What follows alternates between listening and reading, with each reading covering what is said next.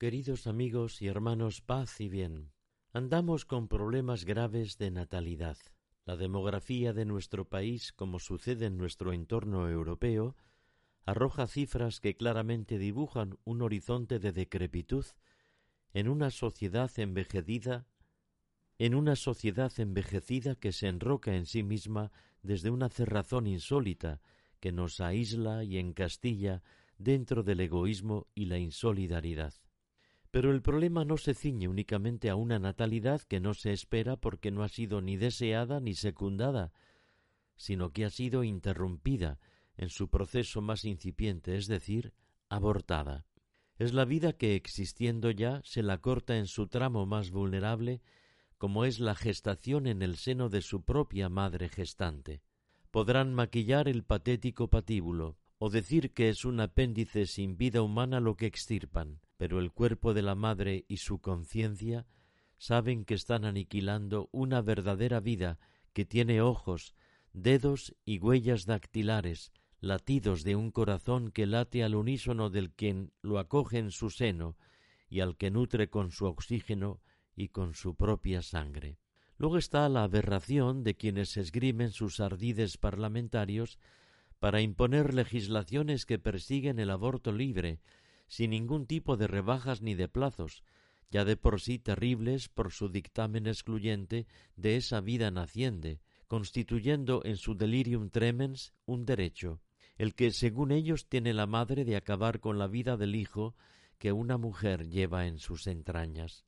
Pueden conseguir que tan terrible deriva obtenga la legalidad jurídica por leyes así promulgadas, pero nunca conseguirán el respaldo moral ante la falta de ética más fundamental cuando se cercena el derecho a la vida. Hemos visto tantos escenarios en la ya larga historia de la humanidad donde pretendidos derechos se acabaron imponiendo cuando obtuvieron no la asistencia de la verdad y la razón, sino la complicidad de una votación parlamentaria. De esa guisa introdujeron una praxis social y cultural y la imposición zafia de los imperios totalitarios y fugaces gobernanzas. Traemos a colación la esclavitud de antaño, los apartheid de Ogaño, las leyes racistas y sus Ku como agentes de su gendarmería. Con el aborto ocurrirá lo mismo, y esta generación que se pavonea de su triste victoria matarife, la historia la señalará y representará un momento más del declive moral de quienes han perdido el norte de la bondad, la sindéresis de la razón y la brújula de la verdad. La crisis de natalidad tiene también esta deriva perversa, que no se les deja nacer a quienes ya existen.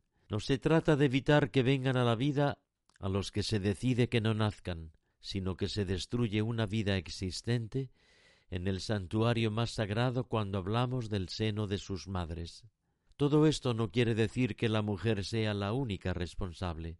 Hay mil situaciones en las que ella está sola y aislada, desamparada con desdén y abandonada con retranca, por parte de tantos que deberían apoyar ese momento tan delicado y a veces complejo, el padre de la criatura, la familia, el círculo de amigos, la sociedad, el mundo laboral.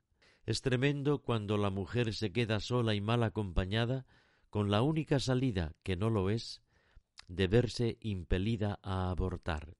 Hay una complicidad que no resulta ajena para quien ve crecer en sus entrañas un hijo que le llega. Por tanto, hay una llamada global a salir en la ayuda de la mujer y no ponerla en el disparadero de lo que acaba con la vida de su hijo y con la vida de ella misma cuando caiga en la cuenta de lo que hizo de modo irremediable. Cuarenta días por la vida es un movimiento mundial que sale al encuentro de este drama sin demonizar a la mujer, sino viniendo en su ayuda de mil maneras, rezando, acogiendo, acompañando. Es un regalo ver los milagros de tantos niños que han logrado nacer, porque hubo manos amigas, manos orantes, miradas y corazones acogedores que estuvieron al lado de esas madres a las que les permitieron acoger el milagro de la vida que Dios con ellas nos ha regalado. El Señor os bendiga y os guarde.